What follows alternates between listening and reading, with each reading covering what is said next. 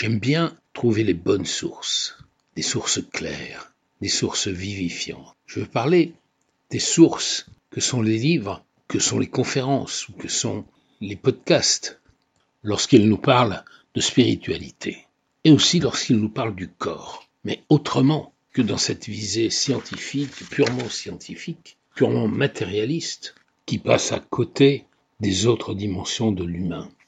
Et je voudrais bien distinguer, mais articuler aussi ce qu'est le corps physique, le corps éthérique, le corps énergétique, le corps astral, le corps mental, comprendre d'où vient et où va l'ego, la psyché, et puis non pas percer le mystère de l'âme, mais simplement comprendre l'être humain dans toutes ses dimensions, dans toute sa réalité, sans nier l'existence possible ou certaine de l'âme. Eh bien, cette connaissance que je souhaitais pouvoir euh, vous proposer, vous conseiller, au travers d'un livre, par exemple, je l'ai trouvé. Il s'agit d'un livre de Pierre Lassalle, qui en a écrit de nombreux aux éditions Terre de Lumière, et dont le titre est euh, Les mystères de la nature humaine, mais dont le sous-titre est bien plus explicite, ses corps, ses chakras, sa psyché, son esprit.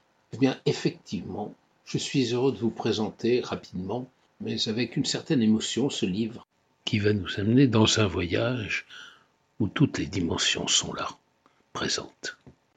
Dès le début, à propos du corps physique, Pierre Lassalle nous amène dans une compréhension précise des éléments constitutifs de notre nature et en correspondance avec la nature elle-même. L'élémentaire, par exemple, qui est en correspondance avec tout ce qui est solide dans la nature, l'élément eau et tous les fluides liquides de la nature, l'élément air avec tout ce qui est gazeux, et puis l'élément feu, mais oui, bien sûr, constitutif aussi de notre corps, bien que la science ne le présente pas comme cela, un élément feu, une chaleur, présent par exemple dans notre sang, en même temps que bien sûr dans la nature. Et donc, par analogie, nous comprenons alors que nous avons par exemple les minéraux en nous, c'est-à-dire en fait leur essence, représentée par l'élément terre, et qui dans notre corps sont les os, les muscles, notre peau, par exemple. Nous avons les végétaux en nous, leur essence, représentée par l'élément eau, le sang, la lymphe. Puis l'auteur avance sur la réflexion sur la composition du corps, avec des idées, des caractéristiques auxquelles nous n'avions pas spontanément pensé. La spiritualité est déjà là, lorsqu'il parle du corps physique, mais voici ensuite le corps éthérique ou le corps énergétique. Car le corps physique seul ne peut pas porter la vie. Il va nous emmener dans un corps qui apporte la vie au corps physique, qui le nourrit d'une énergie de vie. Un corps lumineux, constitué de filaments de lumière qui sont des canaux, dit-il, à l'intérieur desquels circulent les forces de vie. Parmi ces canaux, les méridiens de l'antique médecine chinoise. D'où l'importance de connaître notre corps éthérique, de le comprendre, de savoir ce qui empêche l'énergie de circuler correctement dans le corps éthérique. Il nous indique quels sont les quatre types d'énergie éthérique. Vous les découvrirez. Et il nous parle d'autres énergies infranaturelles qui ne sont pas du tout les mêmes. Et c'est à partir de cette réflexion sur les énergies qu'il introduit une notion qui est souvent maltraitée alors qu'elle est essentielle, celle des chakras, qui sont des spirales d'énergie subtile. Les chakras qui font partie du corps éthérique. Ce corps subtil qui épouse parfaitement le corps physique. Ils s'interpénètrent l'un l'autre, là où circule la vie. L'approche précise qu'il fait de cette question de l'énergie et des chakras permet de bien recadrer les pratiques que nous pouvons trouver, se faire enseigner à propos des chakras. Et vous verrez, il s'agit de quelque chose de bien différent de ce que souvent on trouve dans une espèce de pensée magique ou pratico-magique. L'ouverture des chakras ne vient pas d'un exercice ou d'un coup de baguette magique c'est une évolution régulière de l'esprit sont en quelque sorte des organes des sens intérieurs. Ils doivent être compris à partir de nos évolutions.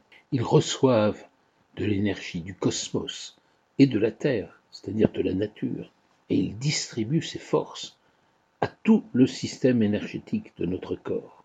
Et l'auteur nous fait comprendre comment les chakras sont des espèces de centrales énergétiques qui distribuent des forces éthériques, celles qui abreuvent en vitalité tous les systèmes du corps physique. Tout cela est essentiel pour comprendre comment les chakras sont liés avec la santé de chaque personne, comment l'évolution de l'esprit permet de poursuivre de façon subtile le cheminement intérieur et comment on peut acquérir des connaissances qui sont celles de sens nouveaux, dont les supports éthériques sont les spirales d'énergie subtile. Et Pierre Lassalle nous en dit encore beaucoup plus sur les chakras pour aboutir à l'idée de vertu de tempérance liée au corps éthérique. Il nous mène ensuite vers une description tout aussi précise, je dirais lumineuse, du corps astral. Sur les failles astrales, il pointe l'égoïsme, l'affectif et même les rêves.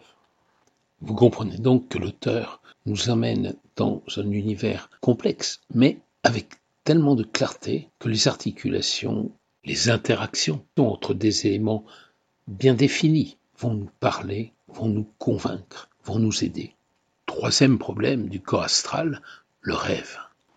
Le rêve pris comme illusion, particulièrement ces rêves éveillés que nous faisons pendant la journée, ces projections vers l'idée de grandeur, de pouvoir. Grandir, grandir, est-ce que ça ne serait pas se débarrasser de ce genre de rêve? Comment purifier le corps astral? Quelles sont les vertus de la force intérieure? Quel est le courage qui va nous animer? Le corps mental. Enfin, et ces quatre niveaux, le mental sensible, le mental psychique, le mental conscient et le mental supérieur. L'auteur termine ce voyage par une interrogation essentielle. Pourquoi le je L'esprit individuel et sa qualité de je, c'est-à-dire la conscience? Quels sont les liens spirituels du je Et puis, façon ultime, l'âme céleste. L'âme céleste qui englobe, selon l'auteur, trois aspects, trois niveaux qu'elle peut déployer dans son évolution. Voilà donc un chemin de progression qui est bien plus que le chemin de l'évolution de l'individu une évolution de l'être en relation avec la nature, dans une interaction entre les différents corps et dans une perspective où l'âme elle-même évolue. Bonne aventure avec les mystères de la nature humaine de Pierre Lassalle. Bon voyage.